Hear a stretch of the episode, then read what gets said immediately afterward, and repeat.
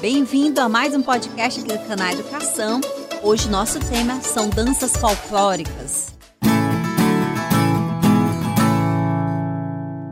O termo folclore é derivado aí da língua inglesa folklore ou folklore. Folk significa povo, lore significa saber. Esse termo ele foi utilizado aí, foi criado pelo arqueólogo William John Thoms e teve pequenas mudanças pela língua europeia.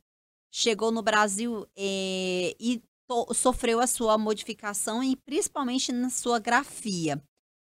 A dança folclórica é um tipo de dança onde nós temos algumas características que são bem particulares. Segundo a classificação dos tipos de dança, nós temos a dança folclórica, a dança popular e a dança erudita.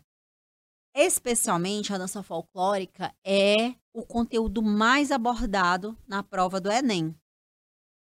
Por que, que o Enem vem cobrando a dança folclórica? Por que, que o Enem faz, quer fazer esse resgate? Primeiro, a, o, a dança folclórica ela entrou em decadência, na realidade, ela era considerada uma subarte ou uma arte menor, porque era uma dança de comunidade, nós vamos já já apresentar essas características, e o Enem quer fazer esse resgate, quer fazer o resgate do povo, quer fazer o resgate das culturas do nosso país. Então, no Brasil, no final do século XVIII e início aí do século XIX, o folclore ele nasce em meio à grande opressão sofrida, principalmente pela cultura popular, certo?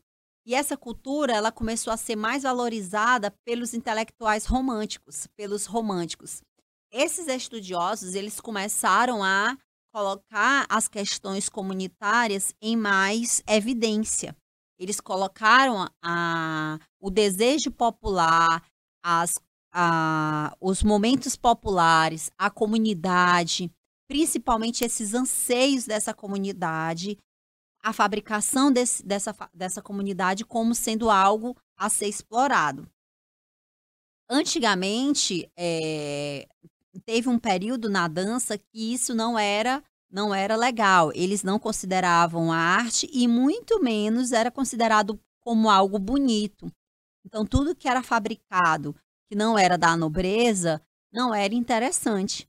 Até os espetáculos, não existia espetáculo de folclore. Hoje a gente sabe que é, existe uma fabricação, na realidade, existe modelos, festivais, encontros que são próprios para valorizar o folclore, principalmente o folclore brasileiro. Essas danças elas costumam ser dançadas em especial em conjunto, mas também pode ser dançadas individualmente.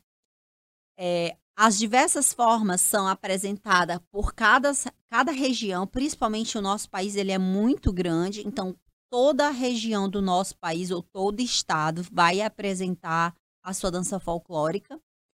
A dança folclórica ela é um misto do costume e da tradição de um povo.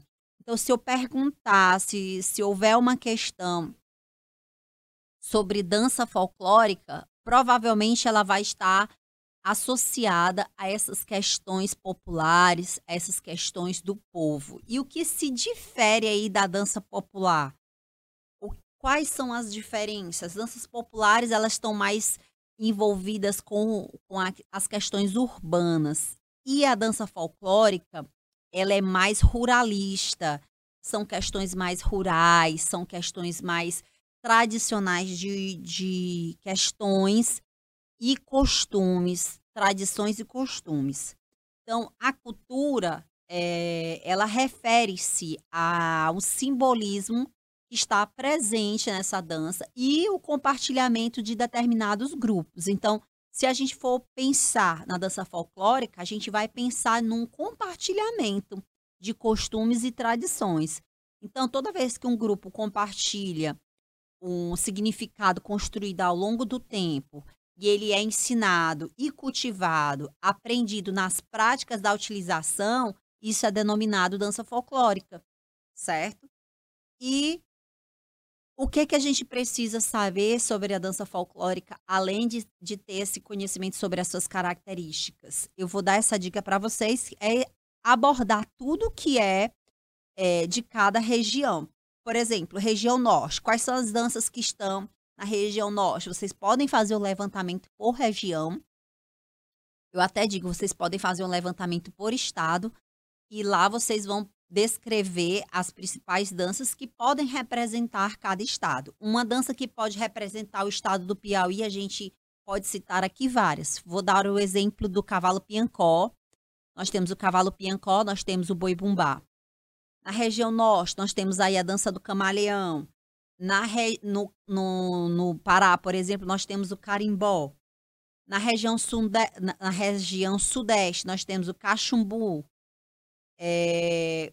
E por aí vai. Então, a gente pode colocando essas regiões e fazendo a menção de cada dança utilizada por cada estado.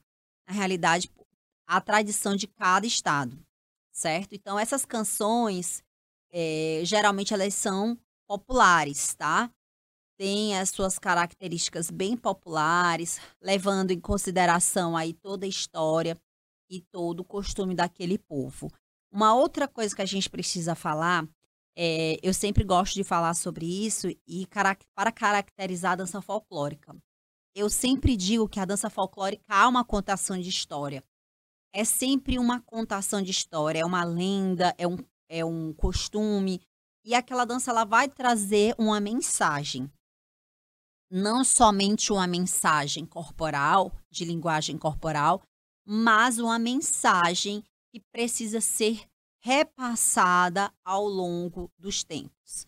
Tá certo? Então, essa é a nossa dica. Veja os nossos próximos podcasts sobre os outros tipos de dança também.